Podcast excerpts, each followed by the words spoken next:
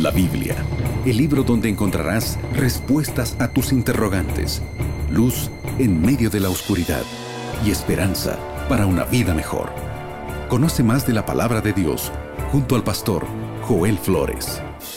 Aquí comienza Biblia Fácil.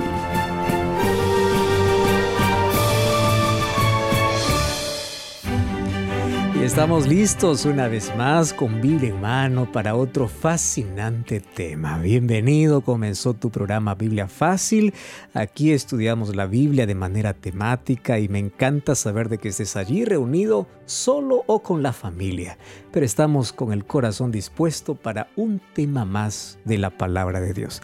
Un grande abrazo para ti, nuestra gratitud y nuestro cariño. Bienvenido y bienvenida Eileen. Pastor Joel, un gusto poder saludarlo, estar con usted y también con nuestros amigos que nos acompañan programa a programa. Yo sé que están esperando la temática del día de hoy. Quédate con nosotros porque hoy el programa está imperdible. Así es, y sabes que en cada programa tenemos un regalo para ti. Nosotros queremos premiar tu audiencia, por eso ofrecemos para ti un curso bíblico. Pastor Joel, yo lo tengo aquí en mis manos, este material hermosísimo, por cierto, a todo color. Este material, Enseñanzas de Jesús, tiene varios de los temas que nosotros estamos desarrollando en esta temporada de Biblia Fácil. Y es para que tú puedas estudiar la palabra de Dios de una forma dinámica, amena, allí desde la comodidad de tu casa. Este material contiene 18 capítulos y puede ser tuyo, está a tu disposición de forma totalmente gratuita. Tal como lo acabas de escuchar, es un regalo de nuevo tiempo para ti. Y de manera muy fácil puedes solicitarlo. Primero a través de nuestro número de WhatsApp, que es el más 5512 9810 1460. O también ingresando a nuestra página web estudielabiblia.com. Te invitamos como siempre para que puedas visitar una iglesia adventista del séptimo día y vamos juntos para continuar aprendiendo sobre el plan de Dios para nuestra vida. Aquí te dejamos una dirección. Anota muy bien este sitio web, encuentreunaiglesia.com. Lo voy a repetir, encuentreunaiglesia.com. Te estaremos esperando allí con los brazos abiertos para que, como decía el pastor Joel Flores, juntos sigamos creciendo espiritualmente, aprendiendo más de la palabra de Dios. Y cuando vayas a la iglesia, recuerda, las primeras personas que veas, diles que Radio Nuevo Tiempo te invitó. Pastor judíos y musulmanes no creen en la existencia del Espíritu Santo. Y hay por allí muchas otras denominaciones religiosas que consideran que el Espíritu Santo es apenas una fuerza, una influencia, mas no es Dios. Los cristianos en general comprendemos que la Biblia presenta que existe Dios en tres personas y tres personas en un Dios, dentro de los cuales está el Espíritu Santo. Pero en nuestra mente por allí siempre van rondando algunas preguntas. ¿Quién es el Espíritu Santo? ¿Cuál es su obra aquí en la tierra? ¿Cómo se manifiesta? ¿Cuál es el primer pensamiento que viene a tu cabeza cuando te digo define al Espíritu Santo? Algunos pueden pensar es una energía, es un fantasma, es un poder. Bueno, ¿tú sabías que la primera y la última página de la Biblia hablan del Espíritu Santo? Génesis 1.2 habla que el Espíritu Santo estaba en la creación. Y en la última página de la Biblia, en Apocalipsis capítulo 22, versículo 17, aparece el Espíritu Santo llamando. Entonces, ¿quién es el Espíritu Santo? Vamos a abrir la Biblia para que ella pueda responder nuestras inquietudes y antes, como siempre, pedimos la bendición de Dios.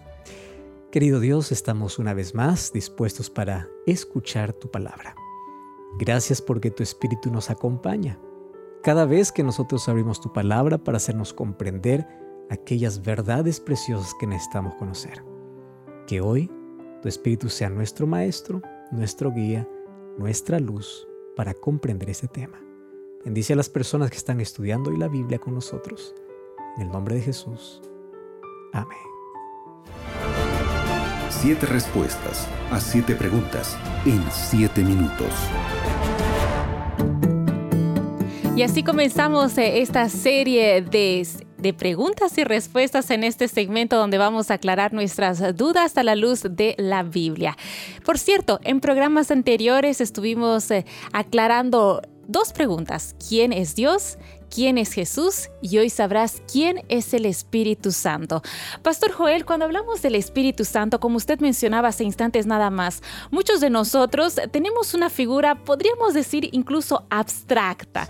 Nos es difícil entender, comprender. La pregunta es, para comenzar ya, ¿quién es el Espíritu Santo? Depende del concepto que tengamos, va a depender nuestro relacionamiento con Él. El ser humano no puede relacionarse con una energía, no puede tener un relacionamiento con un fantasma, no tiene relacionamiento con un poder. Los seres humanos nos relacionamos con personas, con seres inteligentes. Cuando escuchamos la palabra espíritu, a menudo pensamos en algo abstracto, como bien Aileen decía, algo flotante, algún fantasma, algo que no tiene cuerpo, algún vapor, algún misterio. El Espíritu Santo no es nada de eso, no es de una energía, no es ni, ni el fantasma, ni algo abstracto. El Espíritu Santo es una persona de la deidad o de la divinidad que posee atributos de una personalidad. Con esto quiero decirte que el Espíritu Santo posee intelecto, voluntad y emoción. Y esto no se puede dar a una fuerza, no se puede dar a un fantasma, se puede dar a una persona. Vamos a abrir la Biblia. Anote estos versículos que te voy a mencionar. Mira, ve. Primero quiero decirte que el Espíritu Santo no es diferente a, Dios Padre y a Dios Hijo. Están en la misma categoría, mismo nivel, la misma esencia, porque los tres son Dios igual. Ahora, ¿por qué el Espíritu Santo es una persona, así como el Padre y el Hijo? Vamos a ver algunos textos bíblicos. Efesios 4:30 dice así, no contristéis al Espíritu Santo con el cual fuisteis sellados. Una energía no tiene sentimientos. El Espíritu Santo tiene. Se puede entristecer. Número 2. Hechos 16.6. Mira lo que dice aquí el apóstol Pablo. Atravesando Frigia la provincia de Galacia, les fue prohibido por el Espíritu Santo hablar la palabra. Wow, el Espíritu Santo prohíbe. Hechos capítulo 15, versículo 28 dice así, porque ha parecido a bien al Espíritu Santo y a nosotros no imponer ninguna otra carga. Wow, ejerce voluntad, decisión. 1 Corintios capítulo 12, versículo 11 dice, pero todas estas cosas lo hace uno y el mismo Espíritu, repartiendo a cada uno como quiere. Como Él quiere, tiene voluntad, Él decide. Isaías capítulo 63, versículo 10 en el Antiguo Testamento dice, mas ellos fueron rebeldes e hicieron enojar su Santo Espíritu. Entonces, si el Espíritu Santo habla, si el Espíritu Santo decide, corrige, convence, intercede, guía, ama, consuela, se entristece y se ofende, no es un fantasma, no es una energía, tiene personalidad, tiene afecto, tiene voluntad, es Dios al igual que el Padre y el Hijo. Pastor, qué importante poder aclarar eh, este punto para continuar desarrollando el tema de hoy, porque así eh, nos tenemos otro concepto, ¿no es así? Porque como usted mismo decía, muchos tienen la idea de que el Espíritu Santo es una energía, es algo misterioso, es algo que está flotando y volando. Ahora, Pastor, Jesús habló sobre el Espíritu Santo y todas sus palabras quedaron registradas en la Biblia refiriéndose al Espíritu Santo. La pregunta es, ¿cómo Jesús describió la obra del Espíritu Santo. Eso es interesante notar porque es Jesús quien presenta al Espíritu Santo. Antes yo quiero hacer un énfasis especial. Aileen debe recordar que desde el capítulo 2 hablamos de que hay atributos que solamente le pertenecen a Dios. Y el Espíritu Santo tiene atributos divinos. 1 Corintios 2.10 dice, el Espíritu todo lo escudriña, Él es omnisciente. Romanos 15, 19 dice que Él es omnipotente, dice con potencia o con poder se hacía señales y prodigios, hablando del Espíritu Santo. Salmo 139 dice que Él es omnipresente, allí dice, ¿a dónde huiré de tu espíritu? Quiere decir haciendo referencia que es Dios. Él es Dios. Ahora, fíjense lo que dice eh, el libro de Juan capítulo 14. Jesús hace la promesa, yo me voy, pero vendré otra vez. Y en el mismo capítulo 14 Jesús hace la promesa de la venida del Espíritu Santo. Y es Jesús quien presenta al Espíritu Santo. Mas, ¿cómo lo presenta? Dice el capítulo 14, versículo 16 y versículo 17. Yo rogaré al Padre, os dará otro consolador para que esté con vosotros para siempre. Para nuestro español, la palabra otro es otro. A ver, me explico mejor. Aquí tengo un computador, aquí tengo otro computador. No, no, no importa la marca, los dos son computadores. En el griego, el idioma original en el cual se escribió la Biblia, el griego koiné, la palabra otro tiene dos palabras para definir otro. La palabra alos y la palabra heteros. La palabra heteros es otro parecido, pero la palabra alos es otro igual. ¿Qué palabra Jesús usó en Juan capítulo 14? La palabra alos, ¿Qué significa otro igual. Ya estudiamos aquí que Jesús es Dios. ¿Quién sería el Espíritu Santo? Es Dios. Sería Dios. Tiene los atributos de Dios. Y dice que Él sería nuestro consolador. La palabra aquí traducida a nuestro español del griego es la palabra paracleto. ¿Qué significa? Aquel que está al lado de la persona para ayudar, para confortar. Cuando nosotros pedimos que Dios pueda abrazarnos, que Dios pueda acompañarnos, que Dios pueda ayudarnos, quien está con nosotros es Dios Espíritu Santo. Él es nuestro auxiliador. Ahora, ¿cómo presenta esa obra que Él haría. ¿Para qué vendría el Espíritu Santo? Ah, para hacer grandes reuniones y para hacer que la gente pueda quedar en éxtasis. No. Mira lo que dice el libro de Juan capítulo 14, versículo 26. El consolador, el Espíritu Santo, a quien el Padre enviará en mi nombre, Él os enseñará todas las cosas y hará recordar las cosas que os he dicho. La primera labor del Espíritu Santo es la labor de un maestro. El plan de salvación es un plan didáctico donde merece la atención y la Biblia es un libro donde nos muestra con claridad el plan de salvación. Y el maestro para poder mostrarnos esas verdades es el Espíritu Santo.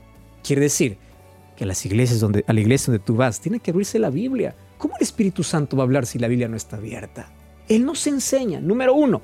Número dos, mira el capítulo 16, versículo 8 cuando Él venga convencerá al mundo de pecado. Y el versículo 13 dice, cuando venga el Espíritu, Él los guiará toda verdad. Me encantan las tres actividades. Primero uno, o número uno dice que Él enseña. Número dos dice que Él convence y número tres dice que Él guía. Esta es la labor más importante del Espíritu Santo hoy aquí en la tierra. Es decir, cuando alguien dice yo estoy convencido de que tengo que arrepentirme, no es un ser humano, es el Espíritu Santo. Cuando alguien tiene necesidad de cambiar de vida, necesidad de, entender más el plan de Dios, es el trabajo del Espíritu Santo, porque Él es el quien te enseña, Él es quien te convence y Él es quien te guía. Esa es la labor descrita por Jesús acerca del Espíritu Santo. Pastor, realmente muy, pero muy interesante. Ahora, mientras lo escuchaba, pensaba, en la Biblia tenemos, eh, podemos encontrar varios símbolos y eso a veces nos genera temor o decimos qué significa todo esto. Y a veces también en la Biblia podemos eh, encontrar que el Espíritu Santo es descrito con ciertos símbolos, ¿no es así? Y son varios. Fíjate, en la Biblia nosotros encontramos por lo menos 6, 7 símbolos para el Espíritu. Yo fui profesor de Biblia y pedí a mis alumnos cuál es la primera idea que tienen sobre el Espíritu Santo y la mayoría coincidía que el Espíritu Santo es una paloma. Porque el mayor símbolo para representar al Espíritu Santo es una paloma, basado en qué? En Mateo 3:16, porque cuando Jesús resucitó, dice que el Espíritu Santo descendió en forma de, no dice que era, Solo que nosotros allí confundimos la forma con la realidad. Ahora, fíjate una cosa. ¿Por qué paloma? Porque paloma eh, es símbolo de que de, ternura, de inocencia, de paz. Tú has visto que la paloma es símbolo de paz, de paciencia. Entonces, aquí está hablando de la obra del Espíritu Santo. ¿Por qué representado por símbolos? Por la obra que él hace. Él es paciente, él, crea paz en el corazón. Número dos, cuando vamos a Hechos 2.13, encontramos que el Espíritu Santo ya no descendió en forma de paloma, sino descendió en forma de lenguas de fuego sobre la cabeza de los discípulos. Ahora ya no es paloma, es fuego. ¿Por qué fuego? ¿Qué hace el fuego? El fuego calienta, ilumina, purifica, prueba y genera poder. Entonces el Espíritu Santo hace todo eso también al ser humano. Cuando vamos al libro de Hechos capítulo 10, versículo 38, el, el Espíritu Santo aparece como aceite dice, como Dios ungió con el Espíritu Santo y con poder a Jesús de Nazaret. ¿Y por qué como aceite? El aceite limpiaba, suavizaba y ungía. Antes se usaba para ungir a los reyes y sacerdotes. También Espíritu Santo es eh, como agua representado. En Isaías 44, 3 dice así, yo derramaré sobre agua sobre el suelo sediento y torrentes sobre tierra seca. Derramaré mi espíritu sobre tus descendientes y mi bendición sobre tus vástagos. El agua purifica, el agua es vida, así también es el Espíritu Santo para el ser humano. El Espíritu Santo es representado como viento. Jesús cuando habló con Nicodemo en Juan 3.8 le dice, el viento sopla de donde quiere, oye su sonido, no sabes de dónde viene ni a dónde va. Así es aquel que ha nacido por el Espíritu. Hablando acerca de la obra misteriosa que hace el Espíritu en silencio, sin que nadie pueda ver, pero trabaja de manera extraordinaria en el corazón del ser humano. Y finalmente, el último símbolo para el Espíritu Santo es que el Espíritu Santo es un sello. El sello se usa para proteger un documento, para proteger una propiedad. Ahora fíjate, Efesios 4:30 dice, no entristezcáis al Espíritu Santo por el cual fuisteis sellados para el día de la redención. Todos estos símbolos hablan acerca de la obra que Él hace a favor del ser humano. Ahora, usted mencionó algo clave. Mencionan la obra del Espíritu Santo. Pero ahora queremos saber, Pastor Joel, ¿cuál es la misión del Espíritu Santo? En la Biblia encontramos en diversos textos bíblicos su misión. Por ejemplo, en el libro de Éxodo 31.3 encontramos que el Espíritu Santo capacita al ser humano. Allí dice, yo le he llenado del Espíritu de Dios en sabiduría y en inteligencia, en ciencia y en toda obra de arte. O sea, el Espíritu Santo capacita. Número 2, el Espíritu Santo inspiró a los profetas. ¿Por qué tenemos la Biblia en nuestra mano? Porque fue inspirado a los profetas por medio de quién? Por medio del Espíritu Santo. Según de Pedro 1.21, ¿qué cosa dice? La profecía no fue traída por voluntad humana, sino que santos hombres de Dios hablaron siendo inspirados por el Espíritu Santo. Número 3, el Espíritu Santo da poder para vencer. Me encanta lo que dice Ezequiel capítulo 36, versículo 27. Allí dice, y pondré dentro de vosotros mi espíritu para que ustedes anden en mis estatutos. O sea, es por, el, por la ayuda del Espíritu Santo que nosotros podemos vencer.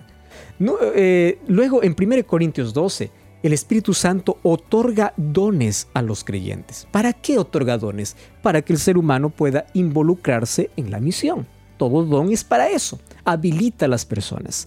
Otra cosa es que el Espíritu Santo es el único que puede cambiar la vida de las personas. En Juan capítulo 3 encontramos que el Espíritu Santo trabaja de manera silenciosa en el corazón hasta transformar, como un alcohólico deja el alcohol, como un drogadicto deja la droga, como una persona eh, promiscua deja eh, la promiscuidad, por el poder del Espíritu Santo pero me encanta porque el Espíritu Santo influye en toda la vida y especialmente en el comportamiento de las personas. Una persona que tiene Espíritu Santo tiene que notarse. Más, ¿cómo se nota? Es la pregunta. Gálatas capítulo 5 dice que una persona con el Espíritu Santo es una persona que está llena de amor, de gozo, paz, paciencia, benignidad, bondad, fe, mansedumbre y templanza. Es decir, es la evidencia del Espíritu Santo. El Espíritu Santo nos hace honestos, nos hace empáticos, nos hace entusiastas. El Espíritu Santo renueva y transforma nuestro carácter a la semejanza del carácter de Dios. Pastor, qué fascinante ver que la misión del Espíritu Santo es realmente sublime porque busca el bienestar completo del ser humano, ¿no es así? Ahora, la pregunta es, usted escribía, el, eh, el Espíritu Santo ayuda a que la persona pueda tener esa transformación completa, pueda vencer, en fin, una lista de cosas tan lindas que todos queremos recibir y tener. ¿Cómo una persona entonces puede recibir, tener el Espíritu Santo? Hay muchos que piensan que el Espíritu Santo se recibe cuando una persona te toca, una persona sopla y te dice, ten el Espíritu Santo. Mira lo que dice la Biblia, Hechos 2 capítulo 2 versículo 38. Pedro les dijo, arrepentíos y bautícese cada uno de vosotros en el nombre de Jesucristo para perdón de los pecados y recibiréis el don del Espíritu Santo. El Espíritu Santo trabaja de afuera hacia adentro para convencerte antes de que te entregues a Cristo. Y cuando te bautizas o cuando te entregas a Cristo, el Espíritu Santo trabaja de adentro hacia afuera para transformarte. Entonces, cuando recibimos el Espíritu Santo? El momento que aceptamos a Cristo y el momento que demostramos a través del bautismo. Pastor, entonces, ¿qué significa o ¿Cómo podemos saber que alguien está lleno del Espíritu Santo? Porque cuando hablamos, ay, tal persona está llena del Espíritu Santo, es por eso tal vez que a veces el Espíritu Santo toma una forma tan abstracta, tan difícil de entender. Entonces, ¿qué significa que una persona esté llena del Espíritu Santo? Ese es el término que confunde, porque uno piensa que el Espíritu Santo es una fuerza que se apodera del ser humano y toma posesión completa del ser humano como una fuerza. Mira, y ese término, estar lleno del Espíritu Santo, significa estar acompañado del Espíritu Santo. Estar lleno del Espíritu Santo es vivir con el Espíritu Santo. Así como Jesús quiere entrar en el corazón, el Espíritu Santo actúa en el corazón. ¿Qué es corazón? En la mente. Es estar lleno del Espíritu Santo. Romanos 8:9 dice así: Mas vosotros no vivís según la carne, sino según el Espíritu. Y si el Espíritu de Dios mora en vosotros. ¿Recuerdas que Jesús quiere morar con nosotros? Por eso está llamando a la puerta del corazón. El Espíritu Santo quiere morar. ¿Dónde? En mi mente. Es allí donde trabaja el Espíritu Santo. Significa que Él tiene el control completo de la vida. Él asume el control de la vida. ¿Y cuál es el resultado? El fruto. ¿Cuál es el fruto? Amor. Y todo lo que hemos visto en Gálatas capítulo 5, versículo 22. Entonces, si nosotros queremos que el Espíritu Santo more en nosotros y como de una manera práctica se dice estar lleno del Espíritu Santo, necesitamos comunión con Dios a través del estudio de la Biblia, a través de la meditación bíblica y a través de la oración. Es a través de ello que nosotros podemos estar llenos de poder para vencer. No porque hay un poder que se apodera del ser humano, sino porque el Espíritu Santo al estar a nuestro lado nos da fuerza para poder vencer todas las dificultades. Entonces, estar lleno del Espíritu significa permitir que el Espíritu Santo trabaje en mi vida. ¿En dónde específicamente? En mi mente. Nosotros somos el resultado de lo que pensamos, hablamos lo que pensamos, hacemos lo que pensamos. Si el Espíritu Santo limpió tu mente, ha cambiado para siempre tu vida. Pastor, esto es muy interesante y creo que muy importante eh, recalcar porque muchos creen realmente que eh, el tener el Espíritu Santo es llenarse de esa energía, de ese poder. Y la pregunta es, por ejemplo, hay mucha gente que cree que estar lleno del Espíritu Santo es hablar en lenguas. ¿Esto es correcto? ¿Cómo funciona? ¿Realmente podemos hablar en lenguas si somos llenos del Espíritu Santo? Mira, esa es una pregunta interesantísima y aquí vamos a hablar con mucho cariño, con mucho respeto, porque sé que hay tantas personas que creen en esto. Yo quiero que tú puedas establecer que hay una diferencia enorme entre don y fruto. Eso es lo primero que tienes que saber. Un don, el Espíritu Santo da como quiere a las personas. Cada uno tiene diferentes dones. El fruto es algo que todos debemos tener, porque el fruto es por igual a todos. Entonces tienes que hacer la diferencia. ¿De dónde aparece el don de lenguas? Vamos a abrir la Biblia, Hechos capítulo 2, versículo 4. Dice así, fueron llenos del Espíritu Santo y comenzaron a hablar en otras lenguas según el Espíritu les daba. O sea, el Espíritu Santo ni siquiera les dio a, cada, a, todos el mismo. A cada uno le dio diferente don de lenguas. ¿Qué significa don de lenguas? Vamos al versículo 6. Hecho este, este estruendo, se juntó la multitud, estaban confusos porque cada uno les oía hablar en su lengua. ¿Qué cosa es don de lenguas? Idiomas. ¿Por qué se sorprendió la gente? Porque la gente no es que les escucharon hablar cualquier cosa, se sorprendieron porque les escucharon hablar en su idioma. ¿Cómo estos que eran ni siquiera tenían una educación completa, cómo es que están hablando nuestro idioma? Mira, el versículo 8 es con más, con más claridad, dice así. ¿Cómo le oímos nosotros hablar cada uno en nuestra lengua? Eso es el don del Espíritu Santo. La palabra eh, lengua, aquí glosa, significa idioma. En el Pentecostés, el Espíritu Santo hizo que los apóstoles hablaran lenguas. ¿Por qué razón? Porque habían habían personas de 14 países, tú puedes ver el versículo 9, versículo 10, que hablaban diferentes idiomas. Por eso el Espíritu Santo les dio esa capacidad. Entonces, ¿qué cosa hablar en lenguas? Hablar un idioma que la gente entienda. No es hablar algo que nadie entiende. No es un éxtasis emocional descontrolado. ¿Quieres pasarte una evidencia? Hechos 2.41 dice que ese día se bautizaron como 3.000 personas. ¿Por qué? Porque entendieron el mensaje. No es que hablaron cualquier cosa y nadie les entendió. Entendieron por eso y bautizaron. Si quieres hablar, eh, ver sobre el don de lenguas, tienes que ver el libro de 1 Corintios capítulo 14, versículo 18, 19, 23. Habla sobre qué es el verdadero don de lenguas. Ahora, ¿cuál es el propósito de los dones? Edificar, cumplimiento de la misión. Dios no da dones para entretener a la gente, Dios da dones para comunicar el Evangelio. Ahora, 1 Corintios 12, 11 dice que el don, de, el don de lenguas es un don y los dones Dios da no a todos por igual, da a cada uno como Él quiere. La evidencia de que el Espíritu Santo está en mi vida no es tener un don, sino tener el fruto. ¿Me entiendes la diferencia?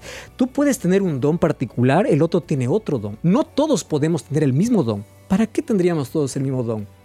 Si Dios capacita a cada uno y, el don es para comunicar el Evangelio, cada uno puede comunicarse según el don que Dios le ha dado. Sin embargo, el fruto del Espíritu Santo es lo que todos podemos anhelar hablando de este tema, yo quiero aprovechar aquí para decir qué cosa no es el Espíritu Santo. Número uno, bíblicamente, el Espíritu Santo no es un lugar de griterío. Bíblicamente, Efesios capítulo 4, versículo 30 es un texto muy, muy fuerte para hablar acerca de esto. Mira lo que dice el libro de Efesios capítulo 4, versículo 30. Allí dice, no contristéis al Espíritu Santo, porque eh, por él fuisteis sellados. Quítense de vosotros toda amargura, enojo, ira, gritería. Wow. O sea, el Espíritu Santo no está en un lugar de gritería. Tú dices, ah, el Espíritu Santo cayó, todo el mundo está gritando. Efesios 4:31 dice que cuando esté el Espíritu Santo quita amargura, enojo, gritería. Número dos, ¿qué cosa no es el Espíritu Santo? El Espíritu Santo no arroja a las personas al suelo. Quien hace eso es Satanás. Abre tu Biblia en Marcos 9:18. El diablo hace que la persona pueda revolcarse en el suelo. Lo que hace Dios es levantar a la persona. El Espíritu Santo no te hace perder la conciencia. El Espíritu Santo te da dominio. ¿Entiende la diferencia? Entonces, el don del Espíritu, el don de lenguas no es un pico de emociones. En 1 Corintios 11, 33 y 40 dice que Dios es Dios de orden. Ahora, hablar en lenguas no es la prueba que tienes el Espíritu Santo. Hay varios personajes en la Biblia que no hablaron lenguas y estaban llenos del Espíritu Santo. Jesús mismo, ¿qué otras lenguas habló? Y no me digas que no tenía el Espíritu Santo porque cuando vino, vino como ser humano y dependió como ser humano. ¿Cómo se debe hablar en lenguas? El capítulo 14 de 1 Corintios nos da algunas reglas. Número uno, dice máximo deben hablar dos o tres personas, no todos igual, sino de manera sucesiva y que uno lo interprete porque si no hay intérprete, ¿para qué sirve? Eso dice 1 Corintios 14, 27. Debe haber traductor, 1 Corintios 14, 28. Si no, no sirve. Debe ser entendido por todos, Hechos capítulo 2, versículo 9. Y debe edificar a la iglesia. Porque si no edifica a la iglesia, ¿para qué? Entiendes que mucho se, se malentiende el trabajo del Espíritu Santo. Y, ahí viene la pregunta, ¿y cómo apareció entonces aquel culto de, de gritería donde dicen tener el Espíritu Santo? Mira, eso no es muy antiguo. ¿Sabes? Ese culto apareció a inicios del siglo XX. ¿Dónde apareció? En una, de las, en una calle en la ciudad de Los Ángeles llamada Azusa. Tú puedes investigar esto en internet, está de manera clara. Un hombre llamado William Seymour él comenzó un reavivamiento espiritual donde todos empezaron a tener manifestaciones extrañas, se conoció como el reavivamiento de Azusa. Y allí comenzó este culto donde uno dice hablar lenguas desconocidas por influencia del Espíritu Santo y se hacía obras, curaciones y más shows de fe. Queridos, el Espíritu Santo no se manifiesta de esa manera. Además, cuando alguien, un líder dice, yo soplo y doy el Espíritu Santo porque Jesús hizo lo mismo, tú no eres igual que Jesús. Recordemos eso. La labor del líder es decir cómo la persona se prepara para recibir el Espíritu y se prepara a través de la comunión, mediante la Biblia, la oración, mediante la relación con Dios. Pastor, definitivamente el tema de hoy estuvo realmente fascinante, entender un poco más la figura del Espíritu Santo. Una última pregunta, bien rápida, porque eh, varios de nuestros amigos nos hacen esta pregunta porque la han escuchado en alguna iglesia, etc. ¿Qué es el pecado en contra del Espíritu Santo? Jesús habló en Mateo 12:31 que es el único pecado que no tiene perdón. Déjame explicarte de una manera bien simple. ¿Qué es pecar contra el Espíritu Santo? No es una acción. Tú puedes decir yo aborté, yo maté, yo asesiné, no tengo perdón. Tú tienes perdón mientras tengas necesidad de Dios. ¿Sabes quién es aquel que peca contra el Espíritu Santo? Aquel que ya no reconoce su condición. Aquel que rechaza la verdad, pero ya no tiene más necesidad de arrepentimiento.